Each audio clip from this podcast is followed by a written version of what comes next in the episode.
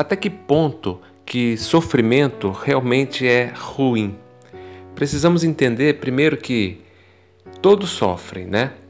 Não é um privilégio de um ou de outro. Todos nós temos a nossa carga de sofrimento, maior ou menor, com maior frequência ou menor, de uma maneira ou de outra.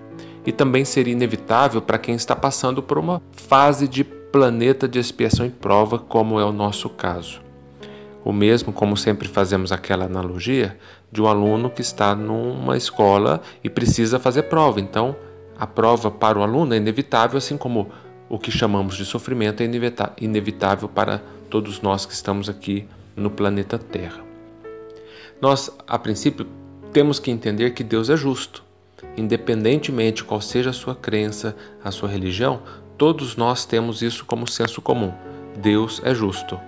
E como Deus é justo, soberanamente bom, não seria louvável entendermos que o sofrimento seja algo desnecessário ou ruim se nós pudéssemos escolher sofrer ou não sofrer.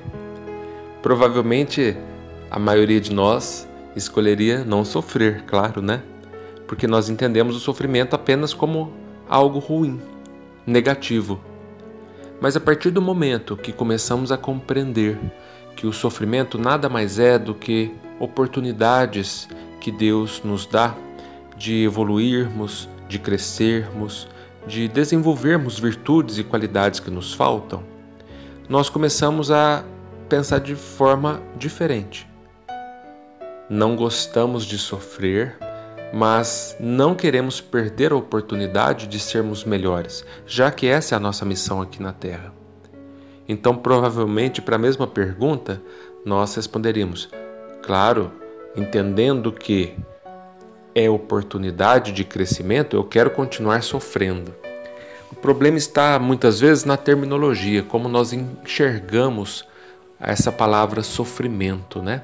Quando damos outro enfoque a essa palavra, fica tudo mais fácil, porque nós a aceitamos como sendo benéfico para nós. Quando passamos por algum tipo de problema, de dificuldade comum a todos nós, é uma bênção ou maldição. Não temos como aquilatar, não temos como concluir que aquilo seja bom ou ruim para nós. Não podemos apenas achar que, que seja sempre ruim.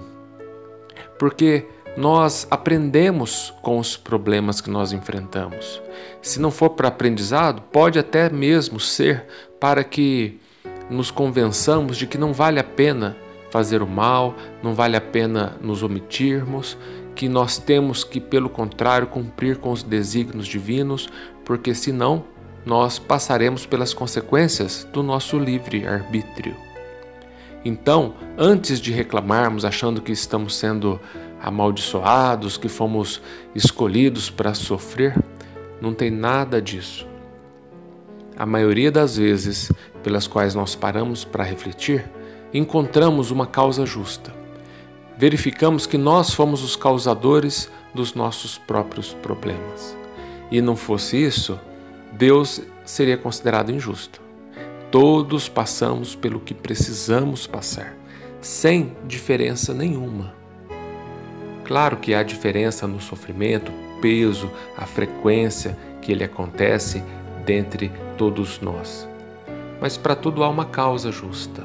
Isso que é importante que nós compreendamos, porque Deus não é injusto se sofremos de uma ou de outra maneira, é exatamente no formato que precisamos sofrer, para o nosso próprio benefício.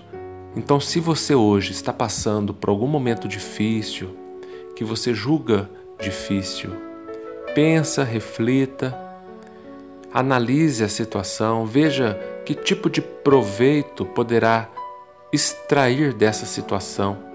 Antes de pedir a Deus que te retire dessa situação, peça a Ele forças e sabedoria para saber enxergar aquilo que é necessário. Porque, como sabemos que nada acontece por acaso, Deus nos envia somente aquilo que é importante para nós. A partir do momento que nós enxergamos isso, o fardo se torna mais leve. Sofremos e aproveitamos resignadamente cada momento do sofrimento. Quando nós compreendemos que toda dificuldade pela qual nós passamos, de qualquer ordem, ter algum proveito, será benéfico para nós, nós aceitamos sem reclamar, sem murmurar. Então tenhamos essa consciência e façamos do reconhecimento e do agradecimento uma rotina. Quando alguém te perguntar: Olá, e aí, como vai? Diga: Estou excelente, estou ótimo, graças a Deus. Estou bem. Por mais difícil que às vezes esteja para você, diga: Eu estou bem. Esperamos que durante a semana todas essas palavras de reflexão possam te alcançar e que você seja um multiplicador. Console aquelas pessoas que sofrem. Todos nós sempre temos amigos ou parentes precisando de uma palavra amiga, de um consolo. Explique que quando nós sofremos, que nós tenhamos a consciência da importância que é cada fase da nossa vida para a construção de um futuro melhor. Que a paz de Jesus mantenha-se e permaneça no coração de cada um de nós.